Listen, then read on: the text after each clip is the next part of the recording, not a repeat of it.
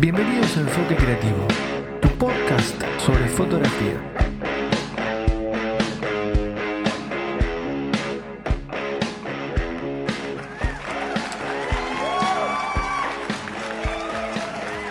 Bueno gente, buenas noches, bienvenidos a otro episodio de Enfoque Creativo, tu podcast 100% dedicado a la fotografía.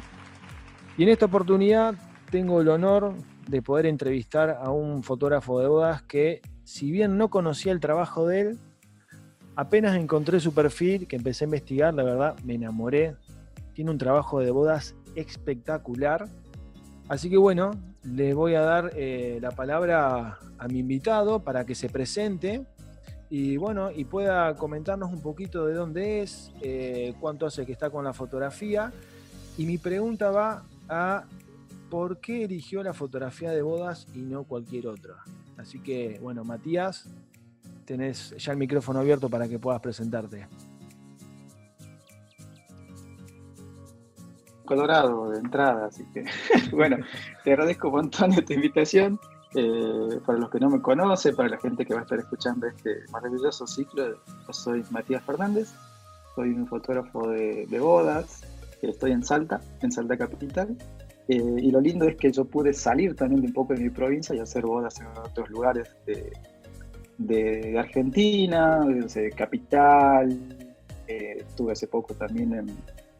Hace poco, parece que el, hace poquito en realidad, en Entre Ríos también, en, en Jujuy, Catamarca, Santiago. Entonces, eh, el lugar más loco que llegué hasta ahora fue Comodoro Rivadavia. Lo tengo como un recuerdo, como se ha sido hace poquito y fue hace más de un año.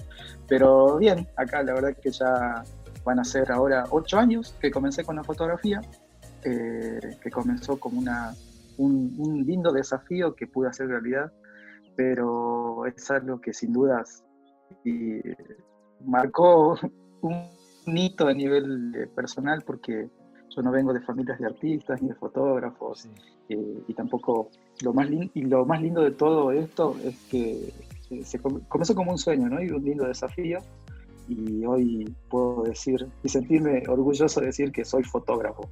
La verdad que es algo que yo quería y deseaba, ¿viste? Por uno, creo que uno debe decir en su vida, bueno, quiero ser un contador, quiero ser médico. Yo iba a ser psicólogo. Fui padre de muy, muy chico, fui padre a los 16 años. Uh, o sea que a esta edad de mi vida, tengo una hija que va a cumplir 17 ahora en septiembre.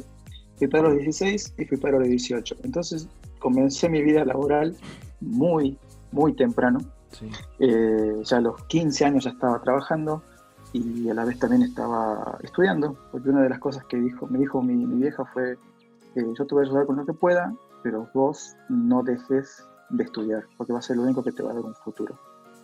Em, hice un montón de trabajos, de todo, la verdad que, no sé, fui cadete de un, mi hermana hacía eh, masitas, esas cosas para vender y yo era que repartía los negocios. Después empecé a trabajar un negocio, lavé, lavé autos, veía fichas en la calle, repartí volantes.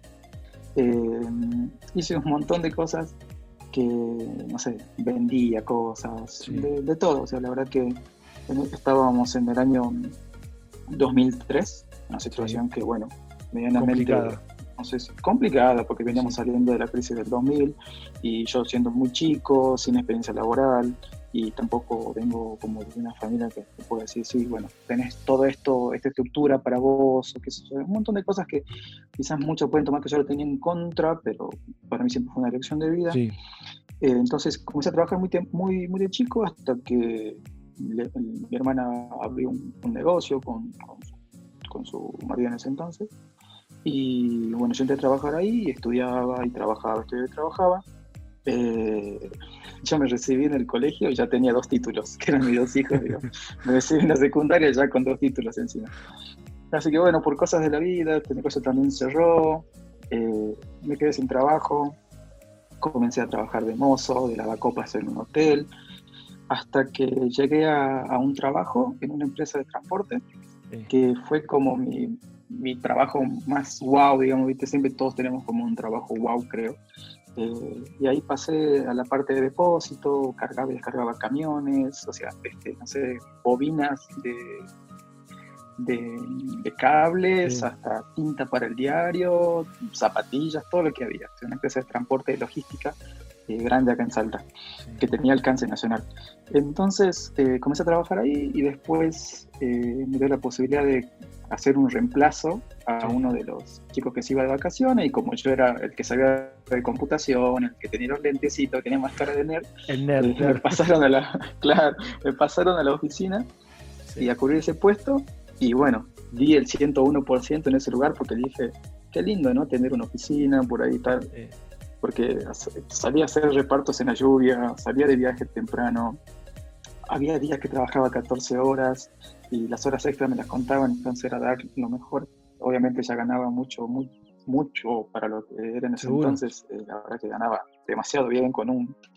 Eh, bueno, la cosa que yo se me puso la idea a los 23 años, eh, me casé a los 21 con la mamá de mis Muy joven, muy joven. Pues sí, hice una vida demasiado, ya vas a dar cuenta el momento que mi vida va a ser demasiado, no sé, a veces medio loca, pero... Mm, cumplí esa etapa, a los 23 años se me puso un chip en la cabeza, emocionalmente había tocado fondo, yo me casé, al tiempo me separé, eh, tuve que hacer un cambio grande en mi vida, emocionalmente había tocado fondo como muchas veces durante todo este, este, este, tiempo, y a los 23 años se me puso el chip de que yo quería llegar a los 30 sin ser el, el empleado de nadie.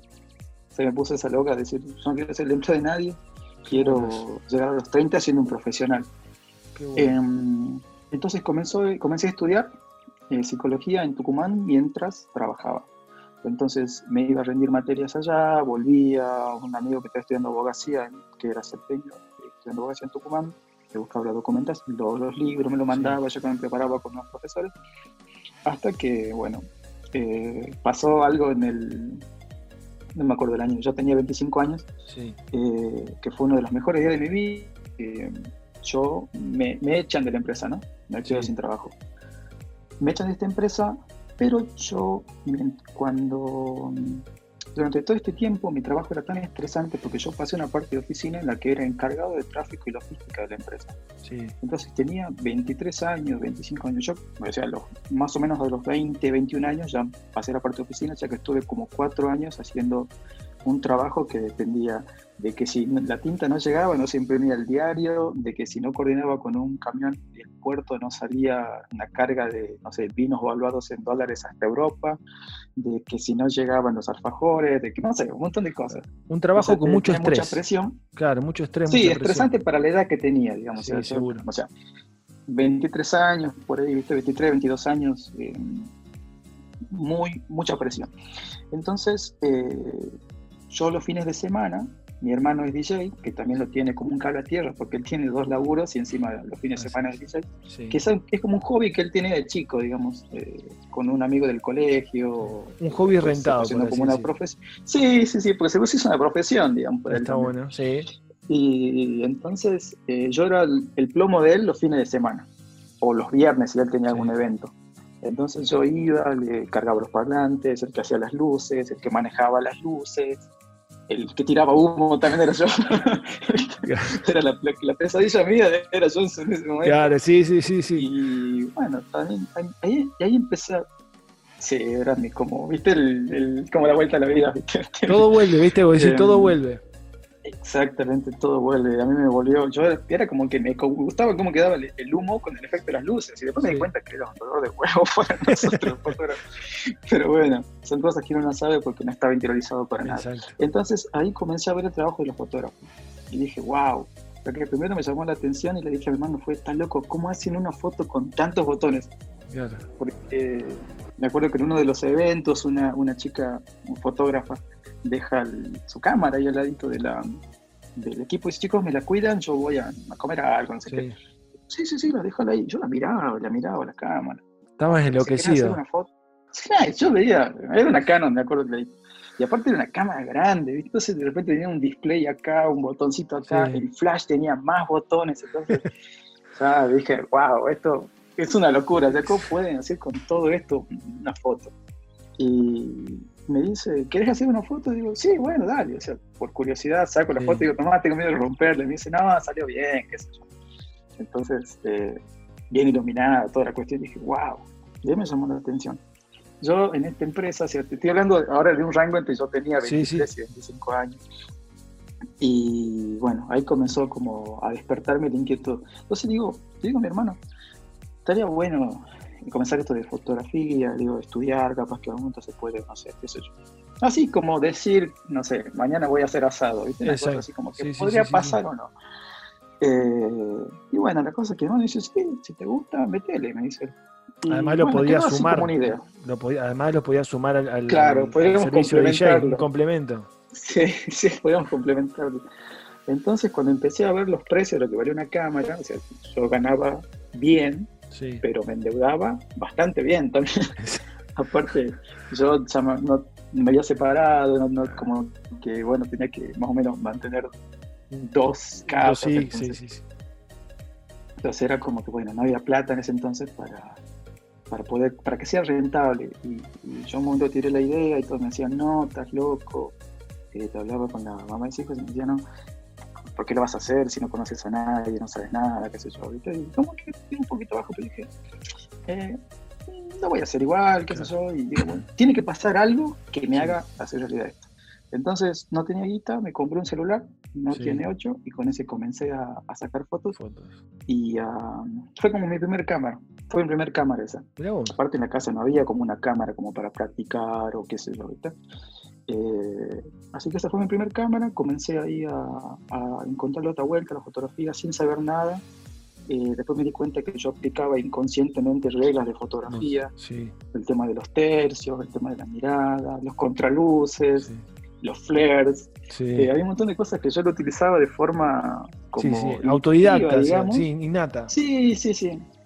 Ya lo tenía y después me di cuenta que haciendo como una review de mi propia vida, me di cuenta que eran cosas que mi maestra de plástica en la primaria eh, me había enseñado. Eh, era de plástica porque de, escuela pública, si no era la profesora de artística, ¿viste? Exactamente, sí. la, la, pública era la de plástica y la privada la de artística. Bueno, la mía era la señorita de plástica. La señorita de plástica. Entonces, eh, ella nos enseñó cómo pintar los paisajes. Si hay una casita acá, acá tiene que haber un árbol para que genere un equilibrio, qué sé yo. Eh, después me di cuenta de esas cosas y ahí comencé a, como a estudiar de alguna forma fotografía. Y digo estudiar porque comenzó la práctica. Creo que toda, todo estudio requiere una práctica. Yo comencé medio al revés. Comencé practicando. Como un montón de cosas en mi vida siempre la hice medio dadas vueltas. Siempre al revés. igual eh, creo que hoy subí una foto a Instagram que, creo que más o menos tiene mucho que ver con eso. Pero mm, y hay un tema de sumo que dice yo estoy al derecho, dado vuelta estás vos. Exactamente. Así creo que por ese lado también viene. Eh, así que bueno, ahí comencé un poquito y le decía a mi hermano que cada vez que me gustaba más y empecé a ver los precios de las cámaras y para mí eran incomprables en ese entonces, y aparte no entendía la diferencia de una reflex y una coolplex, entonces para mí era como que esta parece que tiene más grande el coso este, y esta no sé por qué, entonces no entendía, sinceramente no entendía, ni tenía amigos fotógrafos a quienes preguntarle. Entonces pasó algo muy lindo en mi vida, eh, que ya van a ser, yo tenía 25 años, hoy tengo 23, ya van a ser 8, eh, que me despiden de mi trabajo. Esto fue un 11 de julio de la empresa de logística. sí, de la empresa de logística me despiden.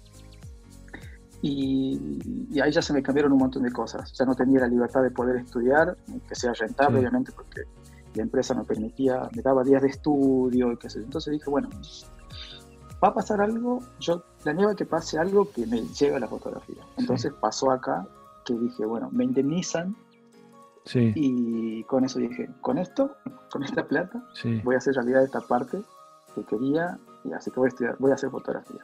O sea, o sea porfiado al 10.000%. Sí, sí, sí, sí, sí, sí. Yo dije, este es el momento. Sí. Si no lo hago ahora, no sé cuánto, cuándo lo haré. Era como el momento. Y tenía que jugármela. Y creo que eso también tiene mucho que ver lo que voy a hacer más adelante, que por qué las bodas. Bien. Así que mm, me la jugué. Eh, me indemnizaron bien. Sí. Eh, así que ahí tuve la posibilidad de darle la mitad de la indemnización de las madres de mis hijos para que se quede tranquila un tiempo. Sí. Eh, yo comprarme la cámara, pagar algunas deudas, pagar las deudas, mejor dicho, no algunas, pagar las deudas. Y, yo no tenía computadora en ese, no, no tenía computadora en ese entonces, no sabía qué comprar. Eh, hasta que por medio de todos los eventos, con un amigo de mi hermano que hace video, le pregunto, che, mira, pasó esto, quiero hacer fotografía, qué sé yo. Y me dice, ah, está bueno que lo hagas, qué sé yo. todo eso pensando que iba a ser como un negocio más para mi hermano, qué sé yo. La cosa que eh, me dice, yo le pregunto, ¿qué cámara me puedo comprar? Y me dice, comprate una Nikon, son todas buenas. Bueno, entro yo a buscar la Nikon, Y una Nikon. Eh, así que me pongo a buscar y encontré una D3200 que en ese entonces tenía más megapíxeles entonces dije, bueno, voy por este, la que más megapíxel tiene, más buena debe ser. Así que bueno, después me di cuenta que me podía comprar una cámara mejor, pero el hecho de no saber. Exacto, sí, sí. Yo fui por eso, digamos, ¿viste? Eh, hice las cosas que no recomiendo a la gente. La traje por micro, la compré por Mercado Libre, que ese entonces no era muy seguro, hace ocho años atrás no tenía. No, no, nada de lo que es versatilidad que tiene ahora Mercado Libre, digamos, era como, no sé, como eh, comprarte una cajita de sorpresa, o sea, prácticamente una cosa de loco. La cosa que todos los no que había en ese entonces yo ya lo estaba haciendo. Eh, así que bueno, ahí comenzó un poquito la... Comencé a estudiar, eh, a estudiar fotografía en un curso que encontré en internet, que se llamaba Curso de Fotografía Trípode. Sí. estaba en gallego y era con rollo, digamos, o sea, recién se estaba como digitalizando, me acuerdo que decían, bueno, ahora están las cámaras digitales que tienen hasta 2 megapíxeles, una cosa así. vos mirabas la tuya y decías, ¿qué hago con esto? Claro, ah, la mía, claro, a mí me sobran 22 megapíxeles. claro, entonces, la verdad que, bueno, ahí comencé, así que ahí empecé eh, a entender un poco más sobre sensibilidad, diafragma, obtención, eh, ¿viste? La exposición era ese entonces. Entonces, claro, yo repetía así con, con, ese acento porque así me quedaba. Claro, y cuando hablabas con alguien te ah. decían, pará, ¿dónde saliste? Decían, ¿qué sos gallego? yo, hablaba, yo hablaba de asas, no de. Claro. Porque el curso me hablaba en asas. entonces, eso, faltaba que hablen pulgadas, ¿no? Pero bueno, ahí comencé con mi camarita mm, básica, pero con muy buen power y para ese entonces era, creo que era nueva esa cámara, o no tenía más de un año. Eh, así que comencé con eso y la llevabas, yo seguía haciendo plomo de mi hermano. Sí. Hasta eso, mi mamá me dijo, eh, ya, qué lindo, hijo, qué bueno. Vas a hacer unas changuitas con eso hasta que consigas un trabajo. claro, tienes que conseguir un trabajo de verdad, digamos. Ay, Dios. Y, yo por dentro era, eh, sí, y por, dentro estaba mi diablito que diciendo, no, sí, sí, vos querés hacer tu vida. Así que bueno, fueron muchos no. En no se puede, en eso no es lo tuyo, o hay muchos, o no conoces a nadie. Eh, pero por ahí no por hacer daño, ¿no? sino por un consejo de que hay gente que quiere que te vaya bien y, o no está acostumbrada a ver a que un pibe de 25 años con dos hijos a cargo se la juegue de esa forma porque yo me estaba jugando en un 202%. Entonces era como. Además. Así que bueno, me encerré. Eh, a ver, además, yo lo veo como que el fotógrafo, cuando quiere arrancar, lo toman como un prejuicio del hecho de decir, vas a vivir de esto, vas a vivir de la fotografía. Pero si la fotografía es solamente agarrar la cámara, sacar una foto, disparar un botón y ya está. No, no, como es que que la fotografía es sobrevivir más que vivir. Exacto, exacto, pero a ver, hoy, hoy lo podés contar, decir, che, hoy puedo vivir de la fotografía. Sí, sí, sí. Sí, sí, sí. Sigo viviendo de la fotografía acá. Así que, mm, bueno, ahí comenzó una etapa de aprendizaje. Estuve como un mes viendo este curso mientras me llegaba la indemnización y mientras llegaba mi cámara. Eh, mi familia pensaba que yo estaba deprimido porque estuve como un mes encerrado y yo estaba aprendiendo fotografía. Viste, me estaba preparando así como era como el laboratorio de Dexter, no sé si llegaste sí, sí, sí, encerrado haciendo lo mío. Así que ahí comencé y hasta que, bueno, entré después con el tiempo, o sea, yo seguía practicando. Eh, cuando iba a los eventos con mi hermano, yo llevaba la cámara para practicar. Eh, y justamente en una charla que di hace poquito en un, en un ciclo de clases que están online, eh, mostré una de mis primeras fotos de fiesta a cómo son ahora y cómo yo lo, llegué a eso, ¿no? Pero creo que está bueno, ¿no? Verse cómo uno comenzó y darse cuenta de que eh, en algún momento todos fuimos principiantes. Sí. Sí, sí, sí. Y hoy, como yo digo un montón de veces, ¿no? Hoy, en un momento como estamos viviendo ahora, todos estamos siendo principiantes. Porque nadie eh, tiene la fórmula exacta para salir de esto. Eh, Así que creo que. Comparto lo, comparto lo que vos decís. Che, Mati, y te encerraste un mes, tipo laboratorio de Dexter, como decía, estudiando fotografía, y habrás aprendido a hablar gallego, español a la perfección. Perfecto, eh, ¿Y cómo, cómo, a ver, cómo fue el, a lo mejor el primer evento? ¿Cómo, ¿Cómo te llamaron? ¿Cómo lo conseguiste? Mi hermano en ese entonces estaba trabajando en un club, de la, estaba como casi un DJ fijo en un club acá en Salta, que es como de la alta sociedad.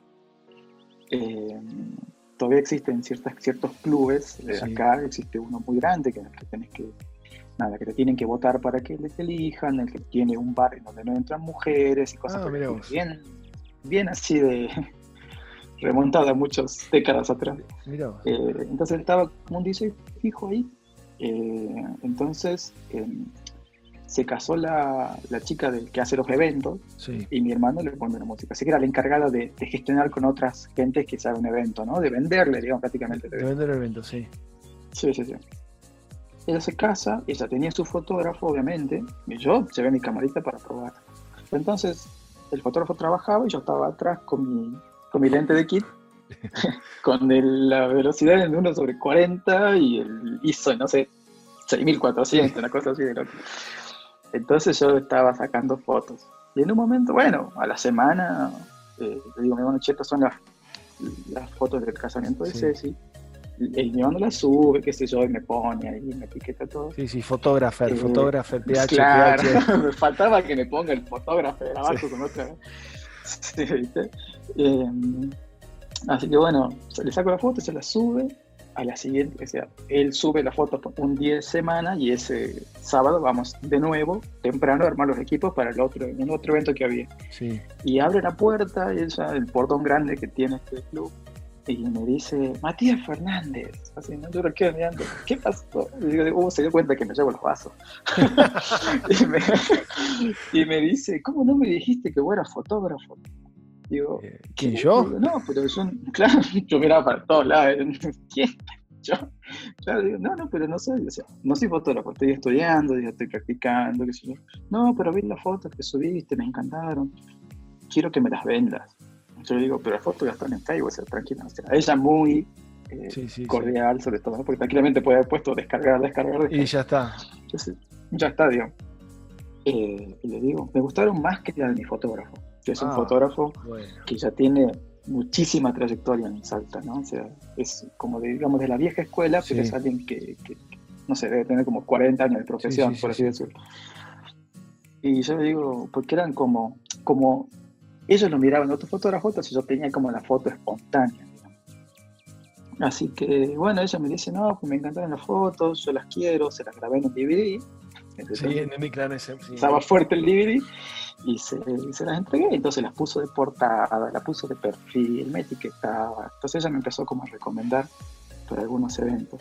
Así que ahí comenzó como un poquito mi, carrera. No, no, tenía flash, eh, así que creo que pedí prestado, uno para algún casamiento no tenía tampoco un lente luminoso, sí. así que ahí tuve que sacrificar una, una guitarra. Yo soy músico amateur, bastante amateur. Tenía dos guitarras, vendí una eh, para comprarme un 35 milímetros. Y ahí ya cambió. y ahí ya fue otra cosa. Después fui evolucionando con las cámaras hasta bueno llegar a lo que utilizo ahora, pero bueno, fue una, una trayectoria. A todo esto, yo me busqué otro trabajo, trabajé en una, empresa de café grande de, Argentina eh, y después entré a trabajar en una empresa láctea acá en Salta, que fue mi último trabajo formal, del cual yo me fui, que eso ya fue, ya van a ser seis años, no, cinco años. Yo decidí irme, o sea, renuncié a mi trabajo, tuve ahí como un curso con mi jefe y me dijo, bueno, Matías, si no te gusta, te puedes ir. Te puedes ir. Exacto. Yo dije, bueno, me, voy. bueno, me voy viene para acá. Entonces me, fui. Y ese fue como dijo, bueno, ya está. eh, creo que también eso fue un empujón más que necesitaba para decir, voy a vivir solamente de esto y me dediqué a... O sea, desde, ese entonces. Sí, o sea, Mati, que vos desde, a ver, desde que viste la cámara o viste a la fotógrafa cuando estabas con tu hermano siendo de plomo, desde ahí ya te habías mentalizado que vos querías ser fotógrafo y vivir de la fotografía. Sí, la verdad que creo que no me hacía muy cargo de que quería vivir, pero sí, me llamó la atención algo que era como tantas cositas para hacer algo que parecía, o que mucha gente dice que es apretar un botón, ¿no? De repente, hay que apretar un botón, pero ¿cuál? Claro. ¿Y cuál de todos? Un montón. ¿Cuál de todos, digamos? Eh, ¿Cuál es el botón que te da el fondito desenfocado? Entonces, eh, creo que eh, indirectamente sí, me, puse como un propósito y creo que cuando mis cosas se ponen así muy firmes, eh, hasta que no las cumplo no, no paro, ¿no? Así que creo que eso también está muy fuerte y que hasta el día de hoy sigue teniendo un potencial grande para mí porque lo sigo manejando de esa forma. Pero bueno, ahí pasaron muchos eventos también en el medio hasta llegar a, esto, pero eh, Mati, siempre, a ver, desde que arrancaste en el, en el boliche, que, que, la chica dijo que bueno que te que gustaron las fotos que le habías sacado, ahí hacías de todo, hacías cubrías cualquier evento. Cualquier evento que te recomendaban hacías. Sí, después ella, ella se fue de ese lugar y eh, cubrió el evento grande de la Sociedad Rural de acá de Salta. Me invitó también para, para que le haga la cobertura de todo el evento, que ella estaba a cargo de, de la organización de todo el evento. Entonces yo empecé a hacer una, una fotografía para Sociedad Rural para ellas, eh, pero que eran otra cosa, digamos, a lo que se venía, eh, ya me, medio que me hice el artista, digamos, ahí. Entonces de repente eran unos gauchos al atardecer, unas vaquitas a contraluz, me lavaban los caballos, yo viste era el caballo y el agua que le volaba, entonces eh, hago ese evento y ahí también hago las premiaciones, todo, todo, todo, no sé, no, no tenía la más válida idea de cómo se tiene que parar una vaca para que era la vaca premiada, pero bueno, yo la hacía igual. Em, así que bueno, ahí también comenzó y hasta que la gente de la revista de la Rural de Salta ve mis fotos y dice, Mati, te queremos, queremos las fotos porque queremos que estén en las notas. Así que bueno, ahí hice dos tapas de la revista y después me mandan un link que salieron de la revista de la Sociedad Rural Argentina. Entonces ahí como que ellos también me, dan la idea de, hacer como un canje de publicidad y que se lo digo, por supuesto. Presta para la orquesta, bueno, entonces eh, ahí también hicimos una especie de arreglo, entonces también se comencé a promocionar por ese lado mi trabajo, así que bueno, ahí comenzó. Pero en el medio hice todo, ¿no? O sea, eh, de comuniones, bautismos. sí, sí, sí, comuniones, bautismos, que también lo sigo haciendo, cumpleañitos. Sí. Eh, pero yo tenía la loca idea que encima que quería vivir de la fotografía y quería ser fotógrafo, quería ser fotógrafo de boda. Bien. ¿Y por qué de bodas? Así que un poquito. Creo que los cast tienen algo que por ahí otro tipo de evento no tienen, que es la responsabilidad de que algo tiene que salir perfecto y tenés momentos que no se pueden volver a repetir. Por más que quieras o después, no van a ser lo mismo. Entonces ya era de por sí una responsabilidad grande para mí comenzar a vivir la fotografía y era mucho más responsable de tener eh, que hacer algo que no podía eh, como repetir. Entonces creo que eso me pareció un lindo desafío, como gran parte de mi vida fue un desafío siempre. Entonces dije, eh, está buenísimo, porque por un lado me ponía yo a prueba que había tenido como un cambio de 180 grados en, mi vida, a nivel personal, a nivel anímico, mi forma de ser inclusive también. Entonces yo creo que eso me iba a ayudar también un montón a, sentirme responsable de algo por lo cual ya estaba siendo más responsable. Y aparte me, me gustaba esta, creo que obligación también, ¿no? De, poder entregar eh, momentos únicos y de repente ver cómo podías hacer algo eh, más creativo basado en tan simple como, para algunos, tan simple como un beso o una sesión de pareja. Yo tuve la oportunidad de hacer mi primer workshop ocho meses después que yo comencé con la fotografía. Sí. Vinieron a Casalta, en Martín Sedaca. Sí. A Irán Stelik. Sí. Ismael González y pues yo hice workshop con ellos, lo vinieron juntos y se me voló la cabeza. Se me voló así. Dije, Dijiste, wow, ¿qué es todo eso? Dame para hacer bodas. Sí, todo, todo, desde la iluminación hasta las poses, hasta cómo narrar una, historia, después, no sé, usar el flash afuera de cámara, que se podía ver la fotografía, eh, haciendo bodas en otros países, me pareció una locura. Eh, creí que esas cosas no existían. Hay un montón de cosas que yo me di cuenta ahí que, primero que como que yo estaba completamente en pañales.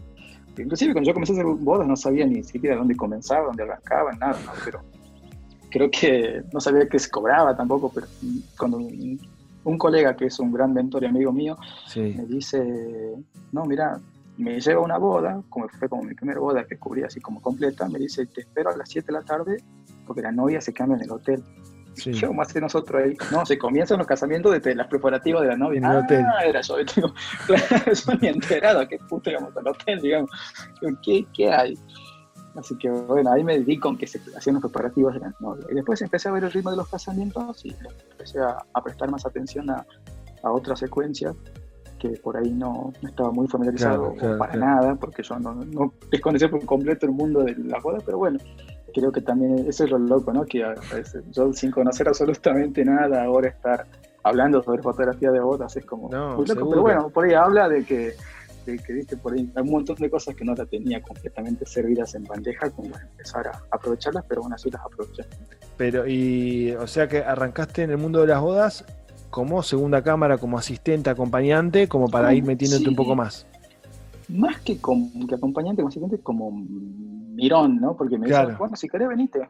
venite, bueno, no, hay plata. Bueno, voy, voy, igual. No hay plata. Voy igual, voy igual. Por ahí no todo siempre es plata, ¿viste? Seguro, sí. Y si es gratis es producto. Así que yo creo que mm, eso me, me llevó también a, a, ver eh, cómo trabajaban, a ver dónde y cómo se tienen que hacer ciertas cosas. Ahí me di cuenta que necesitaba un lente más angular. Ahí te das cuenta que necesitas una cámara que responda mejor a cierta sensibilidad te das cuenta que necesitas un flash afuera de cámara o no, un radio o no, más de un flash, que si te empiezas a, como a dar cuenta de un montón de cosas que por ahí, que si no hubiese tenido la oportunidad de hacer esas primeras bodas de esa forma, no hubiese entendido a la hora de tener que presupuestar o trabajar solo. E, e, exactamente, sí, eso, eso la verdad que es muy cierto. Che, Mati, y desde que arrancaste la primera boda hasta que hiciste a lo mejor eh, la primera boda fuera de lo que es Salta, cuánto tiempo pasó, eh, cómo también surgió esa posibilidad de empezar a hacer bodas afuera. Qué buena pregunta, porque me estoy haciendo máquina. Eh, creo que mi primer boda fuera de Salta fue en Tucumán. Y creo que también habían llegado por, eh, por las bodas que yo hice en Salta. Y pasaron más o menos, creo que un año y medio, ah, dos años. que yo, sí, me fui a Tucumán a hacer un casamiento y fue como que, wow, ¿viste? me pagan el hotel, me pagan la comida, qué sé yo, un montón de Cada vez esto me gusta más. Cada vez esto me gusta más. Y a mí me ha pasado cuando hice este workshop que te contaba en un principio, que Martín Sedaca dijo algo así como que yo lo, que hago en mi vida es como que cobro bien, paso mucho tiempo en mi casa, me la paso viajando, eh, o si quiero hacer, administro mi tiempo. Y yo dije, está loco, ¿cómo se puede hacer eso?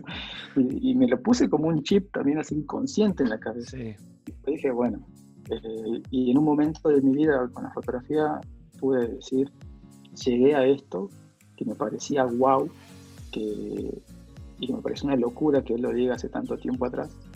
Me pasó cuando estuve mirando el amanecer eh, en Comodoro Rivadavia, estoy viendo un casamiento, en un hotel, creo que es el más lujoso que hay ahí en Comodoro, y dije, esto es impresionante, o sea, no, hasta dónde llegan los, los sueños y las cosas, ¿no? Porque, a ver, hasta ahora em, hay muchas cosas que me siguen haciendo clic, tu mensaje también fue un clic importante cuando decís, bueno, la responsabilidad que por uno tiene de, de, todo lo que voy a decir ahora, el que se está grabando ahora, es eh, puede servir o no para alguien, pero para mí, eh, a veces pensar y acordarme de todo lo que pasó, por ahí es un, es un clic importante porque me hace pensar que por ahí hay mucha gente que está en un momento ahora muy abrumador y también, digamos, o sea, pero creo que muchos a veces eh, no somos capaces de tomarnos al 100% de responsabilidad de decir, voy a hacer esto por mí y después todo va a venir, se va a dar, se va a dar, se va a dar. Y a mí me pasó así, fue constancia y mucho trabajo también, ¿no? pero hay, a veces eh, es darnos cuenta de que por ahí, eh, como me dijo un amigo una vez, los miedos son ajenos. La gente tiene miedo a veces que te vaya mal o tiene miedo también que te vaya bien. Entonces uno tiene por ahí la responsabilidad de hacer realidad ese no que de movida todos los tenemos, ¿no? O sea, el no ya lo tenemos dentro.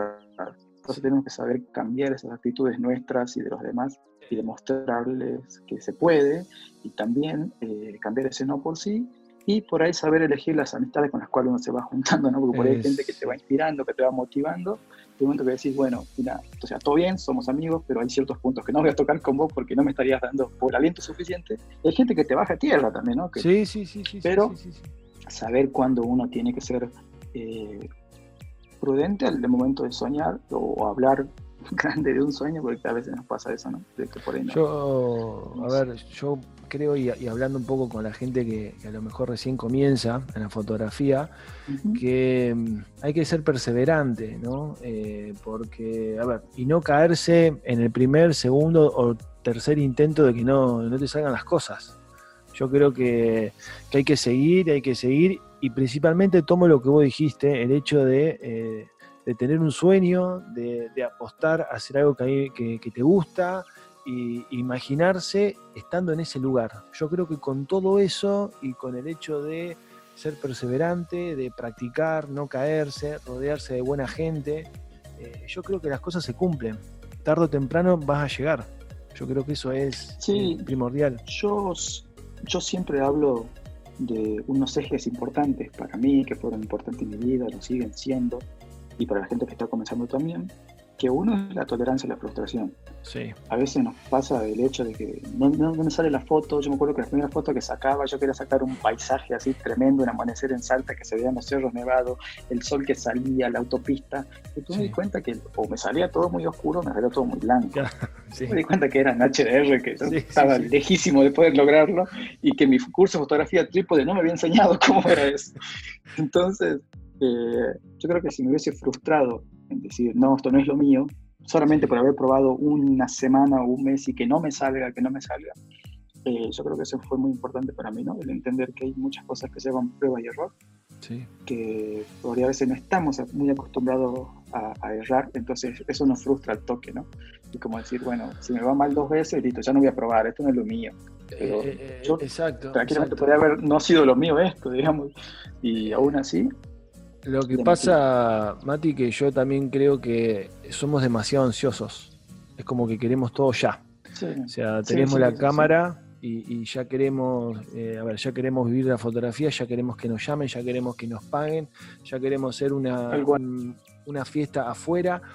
Y, es todo un proceso, ¿no? Y como dijiste en un principio, y lo escucho de varios fotógrafos, es siempre pisar el suelo firme, o sea, em, empezar a, caminar tranquilo, empezar a sembrar y tarde o temprano los resultados llegan y como vos decís, la gente que te va recomendando, la gente que eh, va mostrando tu trabajo y vos de, Salta eh, salir y, hacer bodas en Comodoro. O sea, es algo que a lo mejor nunca te habías imaginado.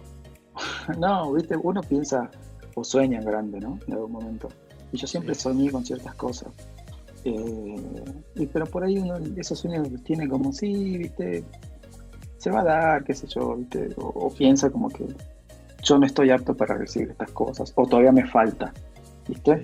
Eh, yo creo que cada cosa que se me dio en su tiempo, se dio por algo en el tiempo que se dio, y de repente que sucedan estas cosas, el solo hecho de vivir solamente la fotografía ya era como una cosa muy jugada y de repente, no sé, subirte. Yo en ese año que me fui a Comodoro me subí a 10 aviones para hacer bodas. Claro. O sea, porque estuve en Buenos Aires, estuve ahí, eh, no me acuerdo, una también que tuve fue en ese mismo año en Entre Ríos.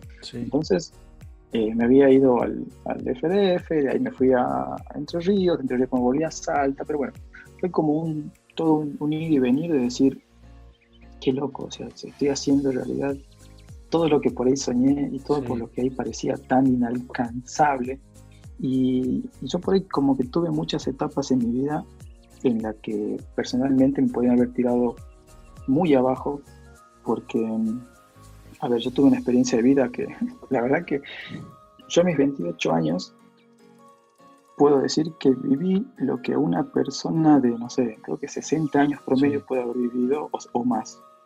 Em, yo, como te conté, me había casado a los 21, si bien me separé poco tiempo después. Eh, cuando yo tenía 28 años y estaba como en una en un apogeo muy grande de, mi carrera. Primero, es todo como muchos encontronazos y, y aún seguí, ¿no? Eh, en un momento había perdido material, se me había roto un disco, perdí crudos de bodas, eh, no, no, no, pude recompensar a todas las parejas, me, había pasado de que, nada, de repente que me quiera meter en juicio porque no le entregaba las fotos en alta, o tener que regalar sesiones, regalar fotolibros, volver a hacer eh, sesiones de nuevo porque había perdido el material. Entonces, eso también fue en un momento, una etapa muy decisiva en la que yo dije, lo sigo o no lo sigo. Ese mismo año también me acompañó que la mamá de mis hijos se enfermó y se fue en octubre y el 31 de diciembre de ese año ella falleció. Uh. Entonces ahí también me puse una bandera de decir, qué loco, o sea, ¿qué hago? Eh, ¿Sigo? ¿No sigo?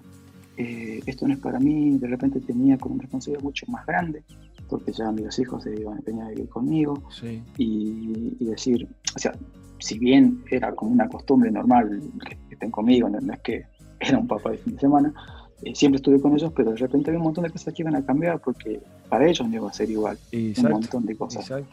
Entonces, y para mí el hecho de que también tratar o de buscar de suplantar un espacio que no lo iba a poder llenar así nomás, o, o bien cambiar un ritmo de vida al cual yo estaba acostumbrado.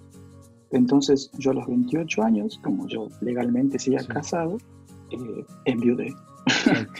Así que fue como un tropezón muy grande, por un lado, pero por otro lado también era una lección de vida que yo aún seguía pensando en hacer eh, esto, ¿no? La fotografía. Y, o sea, tuve la, pérdida de esto, eh, tuve la pérdida de todos estos materiales, eh, estos crudos de bodas que eran como ocho, creo que eran seis, ocho bodas las que tenía ahí, crudos, fotos en alta, fotos para mandar a imprimir.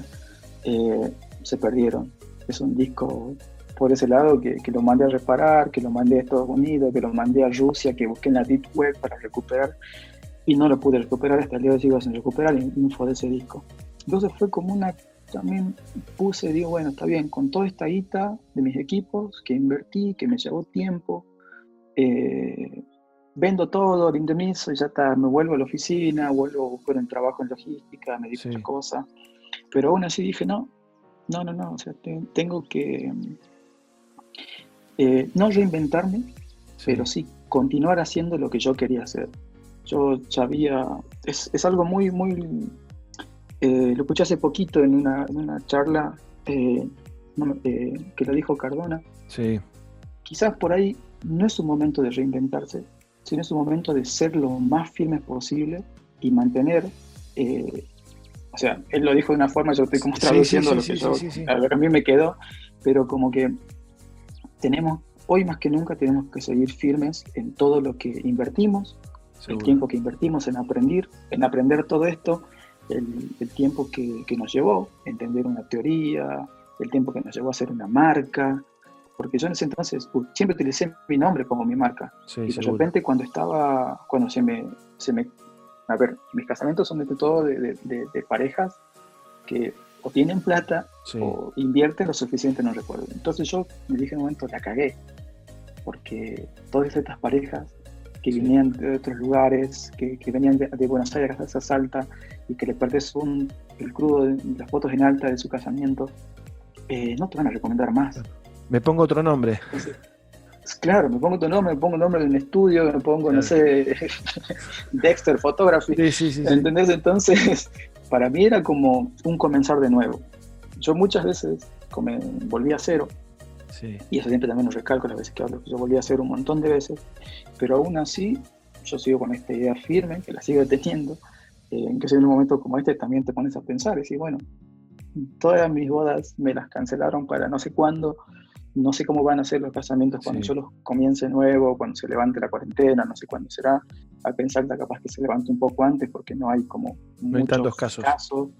Claro, eh, pero de repente ir a hacer una boda a, Capital ya no va a ser lo mismo. Exacto. Eh, ya quizás eso de, que yo iba y de repente me, iba a visitar a un amigo, me juntaba a comer un asado con otro, me iba acá, me invitaba a una birra, entonces ya no sabes cómo va a ser ese sistema, ¿viste? Y eso también nos pone un poquito cobardes, pero creo que a la vez también eh, nos tienen que reforzar por otros lados, ¿no? Eh, yo, a pesar de todas las cosas que me pasaron a mí, pude, no sé, tener muchos eh, logros personales con esto, y no solamente de este lado profesional, también, sino también de este el Matías, que en un momento era el, que no sabía soñar en grande, el, antisocial, el, no sé, que de repente un antisocial te grabando un podcast o que esté dando una charla, eh, que la gente se copie con un desafío que yo les tiré ahí. Entonces, eso también creo que habla de una especie de maduración personal y también por ahí uno que es necesario que a veces hagamos ciertos cambios o ciertas mejoras en esta forma de ser, porque eso también nos va a ayudar eh, a llegar a otros lugares. ¿no? Yo, en un momento, un colega, Pablo Macaro, eh, de Capital, me, no, él es de Aedo, si no me equivoco, em, está por, por, el oeste, y me dijo, Che Mati, ¿te animás a venir a hacerme segunda cámara acá? yo dije, sí. No, le dije, ¿de cuándo es? Tal día. ¿Sí? ¿Sí? Le pregunté cuánto había, nada, qué sé yo. Sí, sí, sí, Voy para allá. Lo, voy. Tuve un avión y me fui. Y ahí comenzó un poco, de repente ya mis clientes o futuros clientes o amigos sabían de que yo me estaba haciendo una, una boda en, Buenos Aires, entonces ya era otra cosa y ahí también la gente te empieza a ver de otra forma, ¿no? Eh, es bueno y es malo, por un lado, porque es como que, wow, Mati ya está haciendo otras cosas, pero por ahí es como que no, si hace bodas afuera es alta debe ser carísimo, ¿viste? Entonces por eso es cosa que un arma de doble filo. Es, eh, pero bueno, el pensamiento de la gente, ¿no? El pensamiento de la gente y, y, demás.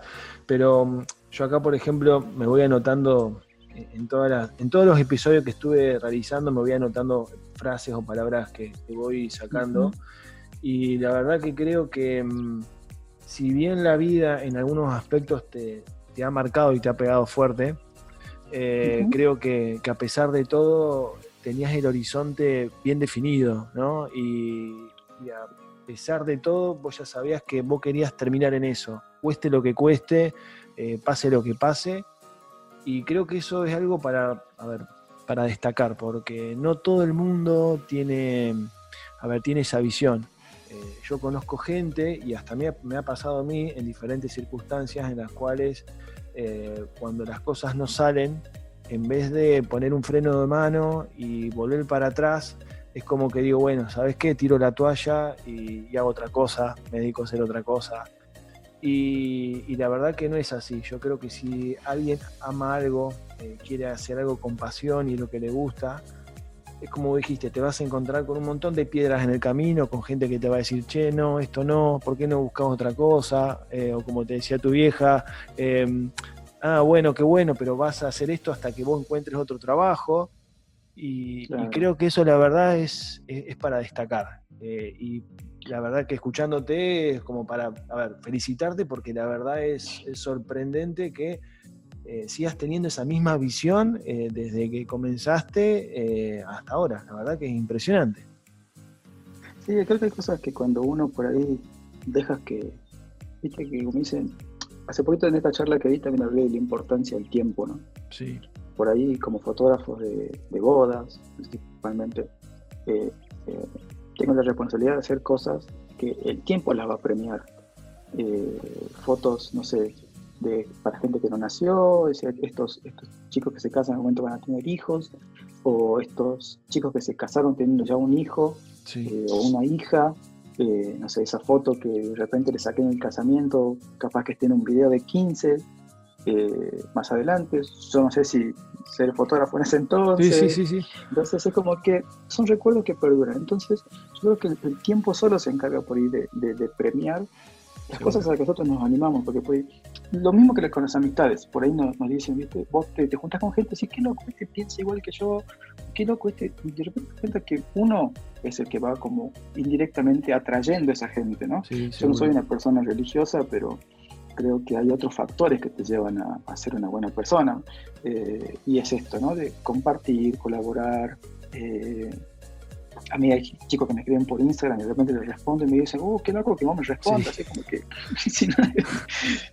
soy un ser ¿viste? mortal común y silvestre. O sea, que por ahí seas influencia o inspiración de mucha gente tampoco te lleva a que te creas eso.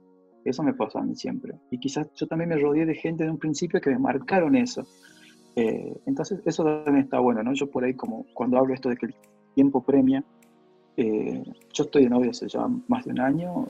Para mí, esta es como la relación que yo esperé, eh, creo que todos estos últimos años de mi vida. Sí, y, y, va, se va a llevar en, en, plan, ya están haciendo planes grandes. Entonces, de repente digo, también es la vida la que te encarga de, de cómo acercarte a alguien o pasar ciertas cosas o hacer que indirectamente alguien te espere, ¿no? Para que pasen ciertas eh, cosas. Sí, sí, sí, sí. sí. Eh, te puede dar la posibilidad, como a mí, de poder a, reinventar un montón de cosas y puede decir, listo, esto es lo que yo quería, me complementa, me hace bien y me acompaña también esto, ¿no? Porque hay que estar en una persona que por ahí medio loca como yo, que, que, que quiera hacer boda fuera de Argentina, que ahora, viste, de, repente vas te a pensar, quiero hacer boda de destino o no, viste, por ejemplo, que es una boda en algún lugar medio, medio heavy, viste, es una balanza medio loca. Pero bueno, hay que seguir soñando, creo que sí, no, no sé. Mira, eso?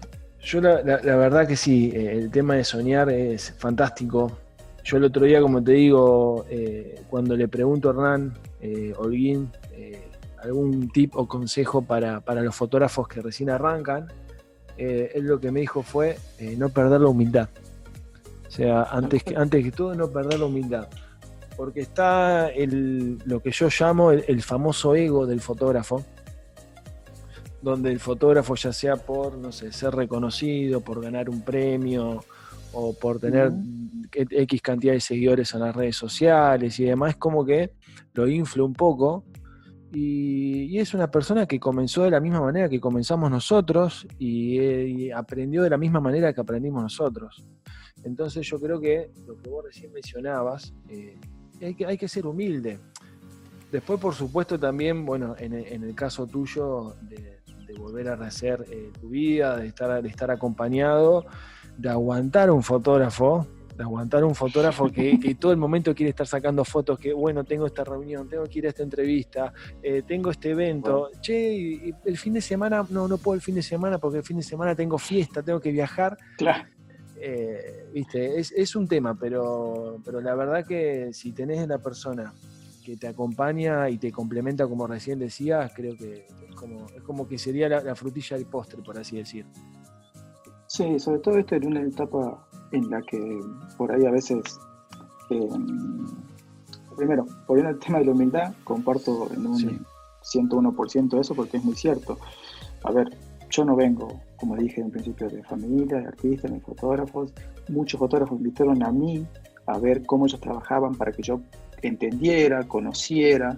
Entonces, yo también le debo ese, el Matías que soy hoy a, a esos colegas también le debo el hecho de que me llamen para, un congreso, les debo también el hecho de que me dijeron esto se cobra, cuando yo ni siquiera, para mí era como que había menos ceros, de repente no, se cobra esto, y digo, ¿qué? O sea, puedo en dos fines de semana o puedo hacer lo que yo hacía en un mes.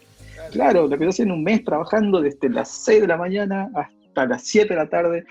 Entonces vos decís, eh, está loco. O sea, entonces todos comenzamos así. Y esto de mantener la humildad es muy importante porque es eso, ¿no? O sea, eh, Gus Cortés, un fotógrafo mexicano que me, que me gusta mucho su laburo, él como persona también es muy influyente, y decía que un día tenés 200 likes y te despertás al otro día sintiéndote como que tenés esos 200 likes, ¿viste? Entonces yo siempre di el ejemplo de que decía, yo puedo tener la cantidad de seguidores que tenga, lo me gusta que tenga, la gente te conoce, pero yo tengo que seguir haciendo fila igual para ir a comprar el almacén. Obvio, la, Me, mete una manzana ahí o, una, o la banana machacada en el medio, me la mete igual, digamos, o sea, eh, o te mete una naranja que ya está fulera, te la manda igual, digamos, o sigo andando en bondi. no, no pagás. como todo. No subís al colectivo y decís, eh, che, no me cobre porque ah, tengo 200 likes. Claro, claro. Ah, vos no te ponen pasá, pasá, pasá, no, no, o, o me va a dar el asiento, ¿viste? No, olvidate. O sea, hay un montón de cosas que, que, siguen, que siempre van a ser igual y está bien, perfecto, que sea así. Yo vivo en el mismo barrio que me crié y no sé si la gente sabe que yo soy fotógrafo. Eh, se deben preguntar de qué vive este. siempre está en la casa. Este pibito, claro, este pibito es narco, ¿viste? no, no se ve cuándo labura, pero igual eh, ¿Entendés? Y de repente hay un montón de cosas que te hacen dar cuenta que seguís siendo una persona común y silvestre, o sea, no, no, no tenés muchos privilegios a veces. Sí, en otros sentidos, ya yo el año pasado cuando fui al congreso, el Noma, de, de repente conocer tanta gente, o che, Mati, tomamos una birra, o vos sos Mati, que te saluda, y decir, wow, qué lindo. Pero, a ver, yo volví del congreso, toda la cuestión, pero del aeropuerto me subí a un bondi o sea, no es que estaba la limusina ahí como diciendo, ay señor, por favor suba por acá, ¿viste? Te llevo las maletas, ¿viste? No. Las cosas son exactamente igual, todos los días y siguen siendo lo mismo. Entonces, eso es un consejo que me dio una amiga hace un tiempo. No te comas el viaje, digamos, no te la creas. Porque el día de, mañana a la persona a la que vos le estás hoy día negando un saludo, un algo, puede ser el que mañana te dé un, evento que vos no tenés nada. Exacto. De segunda cámara. Entonces, la vida da muchas vueltas. Eh, es, como viste, es una, una montaña rusa, una calecita, como vos quieras, como vos quieras nombrarlo. O sea, en algún momento de la vida te vas a volver a encontrar y, ahí los roles a lo mejor van a, se van a cambiar.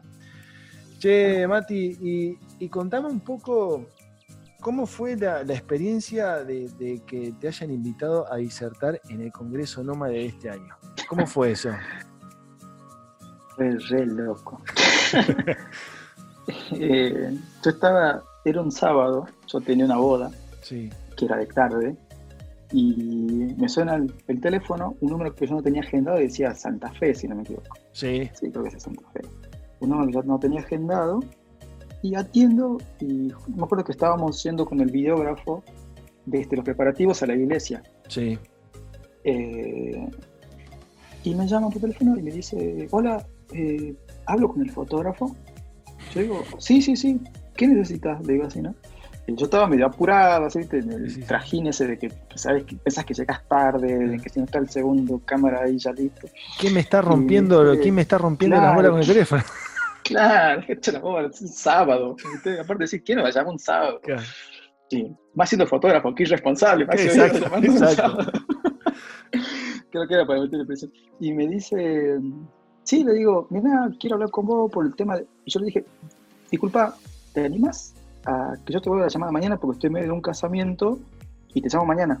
Eh, si serías tan amable. Y me dice, bueno, bueno, dale, ¿sabes quién te llama? ¿No sabes quién te habla? Me dice. Y digo, no, no, ¿quién? Así, ¿no? Yo me sí. fruncido porque venía con. Me dice, Maxi Oviedo. Y yo me quedé así. ¿Cómo? silencio sepulcral, así. ¿Qué? Le digo así. Sí, te habla Maxi Oviedo, que yo quiero, quiero hablar con vos, me dice así que. Igual te llamo el lunes. No, no, yo te llamo mañana. No, no, hablamos el lunes. Yo era como que no, para la boda, ¿viste? Era como que le pinchaba la rueda de la novia para. Así llegaba más tarde y yo podía hablar tranquilo con Maxi. Y bueno, eh, pasó el, Y bueno, te llamo yo mañana. Me dice, no, no, hablamos el lunes, yo te llamo el lunes. Perfecto. La cosa es que pasó el domingo y yo. ansioso. Por lo demás, aparte, le digo al, loco que estaba hablando conmigo, me acaba de llamar Maxi Oviedo. Oh, me dice, diciendo, vas a disertar, no, me dice, no, me llamara para no madre, digo así, Y me dice, y, si llega a pasar, no me sorprende a mí, me dice porque es muy probable. Eh, así que bueno, pasó el domingo, pasó el lunes, nada de Maxi, pasó el martes, nada de Maxi, pasó el miércoles y veo Maxi que estaba dando un taller en Mendoza, si no me equivoco. Sí. Y nada de Maxi, le mandé un mensaje diciendo, che, Maxi, estoy libre cuando quieras, te llamo, me más, ¿qué onda, viste? ¿Qué, onda? Acordate, acordate. claro, acordate, viste, era como que, viste, le ponía me gusta a la foto para que se dé cuenta que estaba vivo, viste. y nada de Maxi. Y le digo a Marina y Daniel que son de Mendoza y estaban con Maxi ahí en medio del workshop, le digo, che, me llamo Maxi, preguntarle qué onda. Dale, dale, yo le pregunto. Y nada. Tampoco, tampoco pareció en eso. Ya está, claro. Capaz que me quería preguntar, che, ¿la empanada salteña se corta con cuchillo o sin cuchillo? ¿Lleva, lleva aceituna o no lleva aceituna? Y capaz que me pregunta, boludo, ya te me la cabeza, que iba a estar disertante en un congreso. Y la cosa que pasa una semana, nada de Maxi. O sea, pasó el siguiente sábado, nada de Maxi. Eh, y justo pasa una semana más, o sea, pasó más de 10 días, y viene un colega, Adriana Costa, a hacer una voz conmigo en Salta, estamos hablando de octubre del año pasado, y le cuento, le digo, che, me llamó Maxi, no sé qué onda. Y entonces le agacho el celular y le mando un mensaje. Ahora, todo tiene el número de Maxi menos yo, digamos. todo, tiene el número de Maxi. Y después le. Y me manda, che, dice estoy con Maxi en Salta, dice, responder los mensajes, que lo tenés nervioso acá, no sé qué, no sé qué, y nada, se pone ja, ja, ja, ja, ja. Sí, sí, sí. Eh, típico, típico. Peor, una estirada. Oh. Pasaron como 20 días, creo, hasta que un día me llamó y yo me acuerdo que estaba haciendo acá una tarea con, con mi hija del colegio. Sí. Y me sorprende y le digo, para, para, para, ¿qué te llamada? Estoy esperando toda la semana, como no sé cuántos días. Y me llamo Maxi y me dice, eh, Mati, hace bueno, me cuenta todo, me dice, quiero que formes parte del Congreso Normal 2020. Y yo me saqué los lentes y me agarré los ojos y empecé a mariconear. Y mi hija me diciendo, ¿qué, qué pasó? Digamos, Sí, de repente como que mucho jajaja y de repente, claro, de repente estás así moqueando. Y ahí me, me llamó Maxi y me dijo, bueno, mira, yo le agradecí un montón y me dice, no, puesto te lo ganaste vos, porque bueno, ya venía siguiendo tu laburo hace rato. Ah, ya lo que me había llamado la atención fue que en, el, en, el, en la primera edición del Nómade, sí. estábamos ahí en una, esa pizzería, ese barcito, ¿viste? Ese que está en la esquinita que sí, sí. Fue para mí como, ¿viste? Como para muchos McDonald's, para mí eso era un McDonald's, digo. Era eh, que yo había pedido unas pizzas y me dice, no, creo que Mati la pidió Mati, pizza, me dice, digo, ¿cómo sabe mi nombre este muchacho? Sí, sí, sí. ¿Dónde me conoce? ¿Dónde me conoce? Claro, esas cosas a mí me sorprenden. Entonces, eh, bueno, la cosa que me llamó y hay que ver cómo eh, me dijo, bueno, me, explicó más o menos eh, los motivos por el cual me convocaban y, la verdad que fue muy sorprendente y, sigue siendo muy sorprendente y de repente, cómo no, a veces, yo recuerdo que la primera vez que fui a un congreso, que fue en el 2015, si no me equivoco, sí. Em, fue en el FDF de, Córdoba, fue 2015, 2018. Eh, creo que sí, sí, fue en Córdoba, creo que sí. La primera edición que fue en Córdoba. Fue el primero que fue en Córdoba, que estuvo Daniel Aguilar, que estuvo eh, Juyá, estuvo Luis Garbán. Entonces, eh, me subí a saludarlo a Juyá y ahí miré para abajo así, pues, me subí al escenario, miré para abajo y dije, wow. Claro qué loco es estar parado acá arriba, qué loco debe ser. Y ahí se me puso como, ojalá yo un día toque una cosa así, que se viste flasheando, así como, ojalá algún día haga una boda de destino, ¿viste? Así que bueno, ahí era como, qué loco. En un momento lo, lo, pensé, lo soñé, mi inconsciente lo puso en la parte de cosas por hacer y, y se.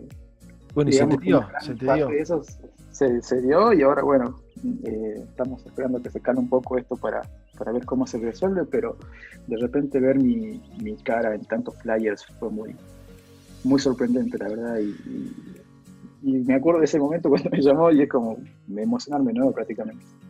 Y sí, porque, a ver, es como un. A ver, es una caricia al alma, ¿no? Es decir, de, todo, todo tiene su fruto, ¿no? de, todo el trabajo que estuviste haciendo, que estuviste sembrando, sembrando, sembrando, y bueno, ahora llegó el momento de cosechar y, que Maxi me llame para un congreso que también tiene un fin sumamente solidario, ¿no? que voy a decir, eh, con mi colaboración ayudo al resto, y, la verdad que eso no tiene, a ver, no tiene forma de desaprovecharlo.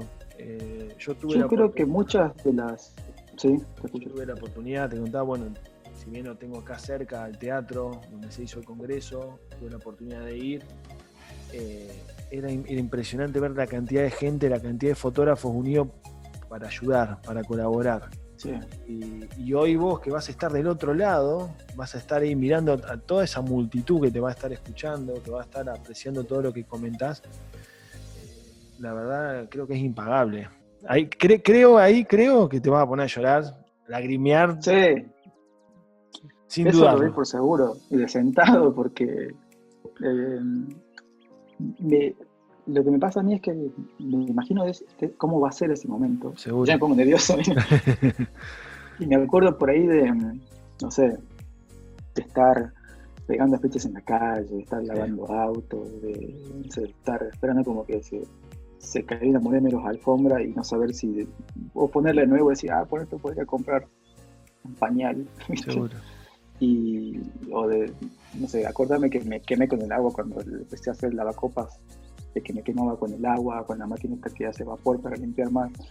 Y decir, de repente estar con tantas, eh, para mí, lujos, sí. en un escenario que te digan, no, no corre por nuestra cuenta, vos venís, a tu parte, tu aporte, porque es un aporte que estamos nosotros compartiendo nuestro tiempo por un fin tan copado. Exacto. Eh, me hace pensar también eso en un montón de cosas de que por ahí me toca a mí también de una forma de volverle un poquito al, ecosistema que es el mundo, al sistema, al, a mis comienzos, a todo, un poquito de, lo que yo tuve la suerte de, no, la suerte no, tuve el placer de vivir. Eh, creo, no creo en la suerte, por eso me, corrijo eh, la verdad que eh, tuve el placer de vivir y, de un montón de cosas también vivir para contarlas y tener hoy también este canal que estás, haciendo vos ahora y tener el Congreso también como un medio de decir, o sea, loco se puede, digamos, o sea, no necesitamos a veces simplemente es tan fácil como confiar en uno mismo a veces, ¿no? Eh, y de repente ahora darme esa posibilidad de, estar yo eh, a la par, quizás por un rato de un montón de gente que me inspiró a mí y, que me sigue inspirando y de, repente, y de gente que admiro y de gente que te gusta, después decir, wow, no puede ser que estoy compartiendo cartelera, por así decirlo, con toda esta gente, eh, es muy, muy, muy groso, ¿no? Por ahí uno a veces no... Yo, por, hay cosas en las que no caigo, te digo, hasta que no llegue no caigo. Me pasó un montón de veces. o sea, yo me subí a un avión por primera vez con, con 27 años. No es que y, tampoco mis vacaciones fueron en familia así como muy lejos. Yo siempre fui por acá, cerca del Salta, nada más, nada. Ni eran como vacaciones tampoco. Entonces, creo que empecé a descubrir un montón de cosas de la vida, de todo, ya de grande, y ya dependiendo. Y la fotografía me dio esa posibilidad de salir del país en primeras vacaciones con mis hijos, de subir en un avión por primera vez, de conocer Buenos Aires, de conocer la cancha de River, de conocer el mar, eh, ver un amanecer o cómo se pierde el sol, un atardecer, un amanecer eh, en, el infinito que parece por ahí en la costa. Eh, no sé, probar una cerveza en un lugar distinto, comer una comida distinta, ver el obelisco. Hay un montón de cosas que para mí son impagables en un, 202%. Y me lo dio la fotografía. Y hay un montón de cosas que yo sé que no me hubiese, no hubiese podido hacer si hubiese sido por la fotografía. Así que yo soy un eterno agradecido al, al Matías que una vez se la jugó, por eso también está bueno que una vez se, dé cuenta de que quizás por ahí, eh, de mis no creencias, algunas cosas, por ahí la gente le agradece por ahí a... No quiero que me escuchen también este tema, pero a veces necesitamos, necesitamos creer un poquito en nosotros sí y decirnos esto se me dio por el esfuerzo y por las ganas que yo le puse. Eh, como yo te decía que no creo en la suerte es porque a veces, eh, una vez escuché que la suerte es cuando la oportunidad y la preparación se cruzan y a veces también somos una casualidad llena de intención. Entonces creo que también va por ese lado, ¿no? Sí, sí, sí. Eh, el esfuerzo de nosotros, como decías vos, ¿viste? todo va a tener su fruto, todo en algún momento yo soñaba con ciertas cosas así de chico eh, no sé, con tenía 7, 8 años, decir, ¿cómo te la cancha de River? Y lo hice con 27, 28 años. Yo creo, creo que tenía más. Mati, que, a ver, yo creo, a ver, yo si bien eh, soy, soy creyente, pero yo también confío mucho en, lo que es el universo. Yo creo que todo llega en su, justo, su justa medida, eh, todo pasa por algo. Yo creo que hoy todo tu, a ver, toda tu carrera, yo creo que no, no, no sé si es suerte, eh, porque yo creo que la suerte nada más está en el, está en el juego. Yo creo que más que nada eh, tu, perseverancia, eh, tu entusiasmo, tu pasión. te pusiste esa idea en la cabeza y, le diste para adelante, cueste lo que cueste. se te atravesaron diferentes problemáticas, situaciones y vos, listo, seguiste y seguiste y seguiste y seguiste. Yo creo que eso es lo que hoy te, permite, te permite lograr eso.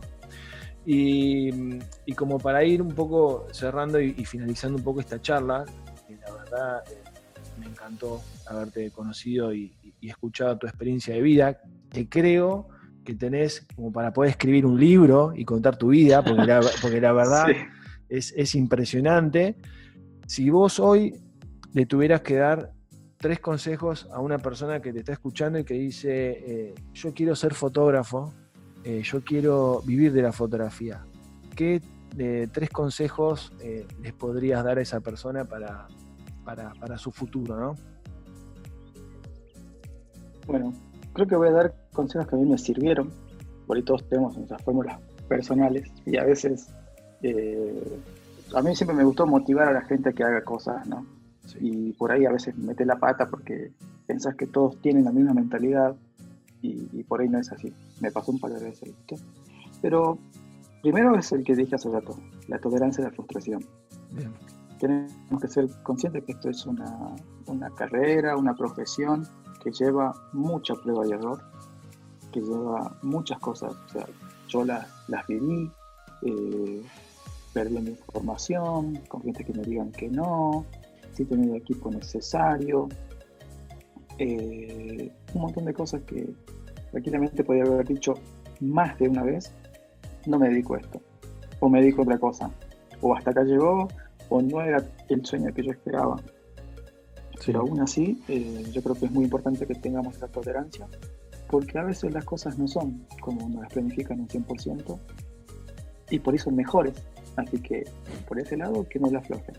Que a todos le va bien en la medida, pienso yo, que cada uno le dé power, ¿no? Porque a veces cuesta, cuesta. No, mi vida, pues yo lo resumí así en, sí, sí, sí, sí, pero cuesta, o sea, cuesta llegar que te digan que no, que te, te bajen tu presupuesto, que te digan, no, mira, tengo esta plata, y yo, bueno, dale. Eh, pero hay que saber tener esa tolerancia uno mismo y también no automachacarse, ¿no? Porque dicen, no, te pasa porque esto no es lo mío, o yo no soy para esto, o a mí no me va a salir así. A mí una, una colega que me dice, pero vos, vos tienes un don. No, yo sé lo que yo desarrollé, o sea, me capacité, estudié, eh, aprendí. Entonces hay que ser tolerante con, esa, con eso, ¿no? Lo, segundo, que también se lo voy a, chorear un poquito a Hernán, es algo que es muy importante, que es no perder humildad. Ah, Porque en mi caso, yo como dije, y siempre repito, medio, ya medio cansado a veces, eh, para el que le escucha, ¿no? que mm, yo no vengo de muchos lujos en mi vida, eh, me dio lujos un poco más de grande, eh, no, hay cosas que conocí que para uno puede ser una pavada, pero yo las conocí de grande, pero las conocí por fruto de todo lo que hice. Entonces, eh, como te dije, o sea, el día de mañana me pueden llevar a un congreso con todos los laureles, con todos los gastos, con todos los abusos. Llego al aeropuerto me subo un bondi o, tengo que hacer la misma fila para hacer trámites, eh, hasta para comprar el fiambre en el losco de siempre tengo que hacer fila igual.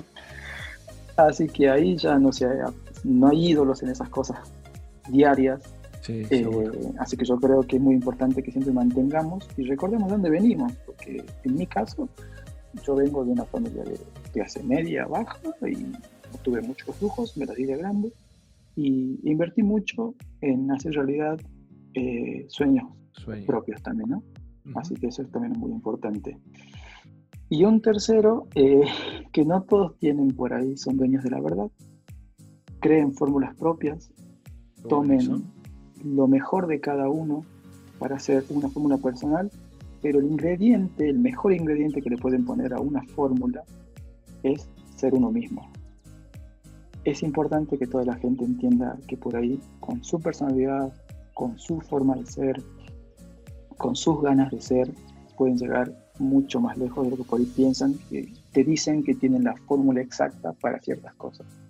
Entonces, eh, también es muy importante que, sepamos que hoy a veces somos una, una, mezcla, un resultado de un montón de cosas, pero que aún así tenemos que seguir siendo, para mí, así, entender que, que podemos ser lo que a veces muchos dicen que tenemos que ser o cómo tenemos que ser, pero siendo uno mismo, por ahí vamos a, obtener lo que de verdad, de verdad, sinceramente a veces queremos ser.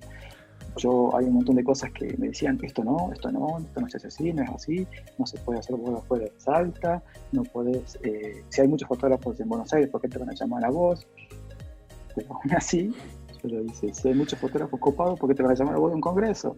Así eh, pasó, digamos, entonces... Exacto. Creo que...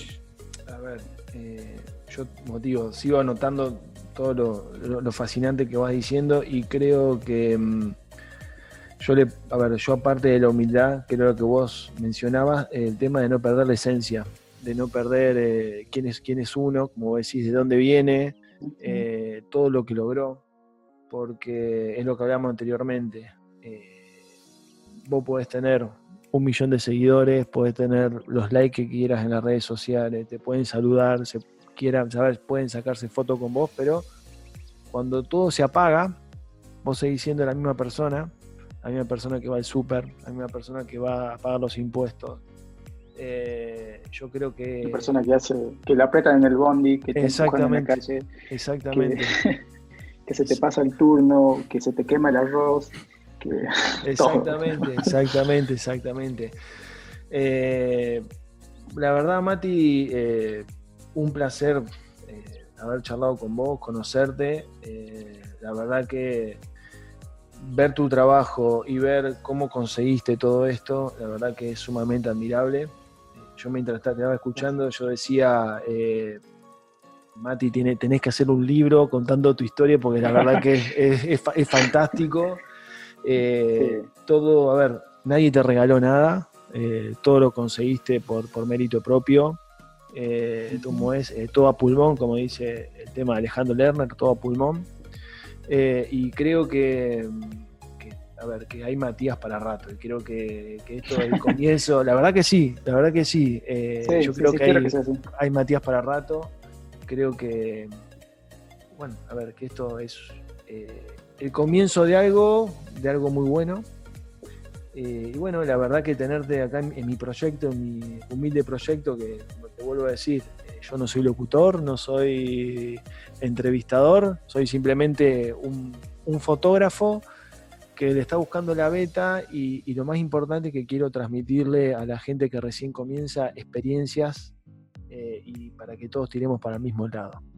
Así que... Sí, la verdad que, sí, por un lado, eh, te voy a tomar un minuto más para decirte unas cosas y es que mm, es muy importante esto estás haciendo, porque de repente algunos eh, piensan que los fotógrafos como que, son inspiración y demás, como que tuvieron el chuk de decir, listo, nacieron con un don, hay un todo con una varita y ahora son power o no los son inalcanzables o, claro, son tipos que se manejan. Yo a veces pienso que, o sea, la forma que a veces la gente me responde, sí. la gente debe pensar que yo tengo una casa en la cima del cerro de Salta, que de ahí veo todo, ¿viste? Cómo amanece nada, yo vivo en un barrio viejo, medio heavy, y aún sigue siendo, o sea, y como vos decías, ¿no? También va a haber Matías para el rato porque Matías sigue soñando. Exacto. Y Matías tiene más cosas, ganas de hacer más cosas y, sigue pensando en algo que quizás de acá, no sé, 3, 5 años, yo te voy a decir, che, eso que yo te dije en algún momento que quería hacer, lo estoy haciendo ahora y o estaré en otra parte del mundo, o estaré, no sé, haciendo por esas cosas que a veces uno le sueña, ¿no? Las bodas de destino, o ir a otro país, que ahora es una cosa que medio que trastabilla, suena medio loco en sí, sí, pero... decirla, pero lo, existe, o sea, el sueño está, o sea, las cosas están. Yo, no sé, este año, por ejemplo, en Bodas Argentinas estuve como segundo fotógrafo del año, y después decís, ¿qué? ¿Viste? ver tu cara ahí y decir, ¿qué hago? Se, se equivocaron, se equivocaron, chicos, saquen, la foto. Le falta un cero, ¿viste? A este dos. Y por ahí me di con fotógrafos que yo conocía, que comencé y decía, wow, estás acá. Pero te digo, a ver, yo también tuve una nominación al lente de oro de Inspiration hace dos años y fue una boda igualitaria en Salta. Que Salta es súper conservadora, de repente tener una nominación internacional con una boda gay hecha en Salta era como nada de tablero, ¿sabes qué? era una fatalidad y hacía todo. Pero aún así yo estuve ahí y esa noticia yo la recibí en el Bondi. O sea, no es que me estaban. No, ibas en la limusina. Abanicando. Claro, no, era que me estaban abanicando, me, daban uvas en la boca. No, eh, la recibí en el Bondi y, yendo a hacer un trabajo para, para una empresa de colectivos de acá de, Salta.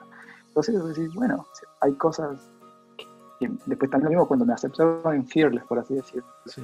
Eh, cuando me en Fearless yo también recibí y estaba como estoy ahora, así solo, en mi cuarto después dije, está bien, porque esto yo no lo hice para alguien, lo hice por mí. Seguro. Porque Matías cuando comenzó quería algo así para saber cómo estaba ubicado profesionalmente y lo logró. Y cuando lo logró se dio cuenta que estaba solo, pero no porque se merecía estar solo, sino porque se dio cuenta de que era algo para él. Seguro. No era para decirle además, ah, estoy en fiebre, no tengo ningún fiebre, ¿no? Pero por lo menos estaba, por lo menos estuve. Pero de repente son cosas que yo dije, se me dieron porque seguía soñando y eso también es como una pauta, ¿no? O sea, como decís, me dijiste algo que yo la verdad que nunca lo había pensado, sí. que hay Matías para el rato, porque es porque sigo pensando en, otras cosas, ¿no? En soñar, en hacer una boda aquí, una boda allá, un, no sé. Vivir de esto sigue siendo como el motor para todos los momentos. Estoy viviendo la fotografía ahora y fue como el desafío, pero en realidad sí se puede, digamos, o sea, va a depender siempre del power que uno le ponga, ¿no? Seguro, además, eh, a ver, además tenés que pensar que tenés eh, dos motorcitos abajo tuyo que también dependen de vos y que creo que vos sos, que vos sos la persona, a ver, creo que son tu, son tu inspiración, creo que ellos también lo ven de esa manera y, como te digo, la verdad, eh, hay Matías para rato y como decía una persona, eh, soñar no cuesta nada. Eh, es, lo único, es lo único que es gratis hasta ahora, el tema de soñar. Y, bueno, hay que, hay que seguir para adelante y, hay, que meterle, como decía, hay que meterle power. Sin el power, la verdad que no, que no conseguimos nada. No, hay muchas cosas que no nos regalan y esta es una de esas, hay que, hay que laburar. Exactamente, exactamente. Esa es buena reflexión, hay que laburar, hay que ponerse a laburar. Sí, sí, bueno, Mati, desde ya te agradezco enormemente haberme dado, primero y principal, haber aceptado sumarte al proyecto. Eh, por favor. Y, bueno, y segundo, eh, darme la oportunidad de, haberte escuchado y bueno, también transmitirle todo todo tu, tu, experiencia, todas tus vivencias a todos los, eh, los, escuchas de, este podcast, que, la verdad que creo que, va a dar que hablar este, este episodio. Y sí, la verdad que sí, la verdad que sí, porque digo que fue muy, muy rico en, contenido, así que ya lo vamos a estar, a estar difundiendo. Así que bueno, Mati, desde ya te agradezco enormemente. Eh, así que bueno, estamos despidiendo este nuevo episodio de Enfoque Creativo, así que bueno, nos vemos en otra oportunidad. Un abrazo para todos. Así va a ser. El mundo da demasiadas vueltas que no vamos a cruzar. Sí, seguro, seguro, seguro que sí, vamos a tomar una cervecita, seguro que sí. Por supuesto, nos la merecemos. Nos vemos, Mati, muchas gracias. gracias, Carlos. Un abrazo.